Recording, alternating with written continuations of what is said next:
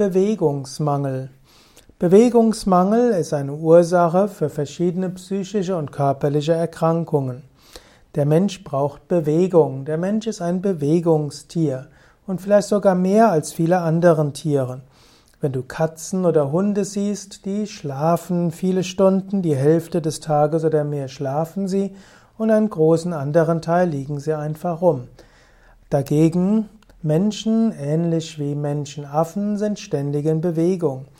Wenn Mensch nicht ausreichend Bewegung hat, dann führt das zu Problemen. Der Mensch ist ein Organismus, der auf die Herausforderungen der Umwelt reagiert. Bewegt sich der Mensch nicht ausreichend, dann kommt es zur sogenannten Inaktivitätsatrophie. Das heißt, Muskeln und Knochen werden rückgebildet, auch Herz-Kreislauf-Leistung wird zurückgebildet, Durchblutung wird verringert und es entsteht auch eine Stimmungsreduzierung. Bewegungsmangel ist eine der Hauptursachen für psychische und körperliche Störungen. Deshalb empfehlen die Yogis, dass man sich bewegen soll. Und gerade in der modernen Zeit, wo Menschen in ihrem Alltag nicht so viel Bewegung haben, ist täglich eine halbe Stunde Yoga-Übung besonders gut.